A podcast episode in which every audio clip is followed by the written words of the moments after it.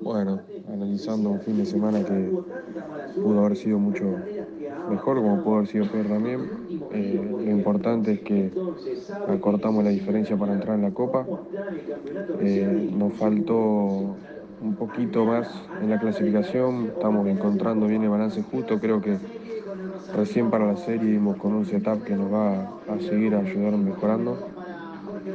Eh, creo clasificación hoy en día de Muro está muy apretado y cada mínima cosa te, te saca para atrás. Estábamos a cinco décimas en el puesto 10, así que hay que hilar muy finito. Bueno, la serie, un toque desafortunado, ya con todo el auto puesto. Eh, no entendí el criterio de la exclusión, pero bueno, eh, así, tuve que largar de la última posición, habiendo tenido el récord de vuelta en la serie. Así que bueno, eh, veremos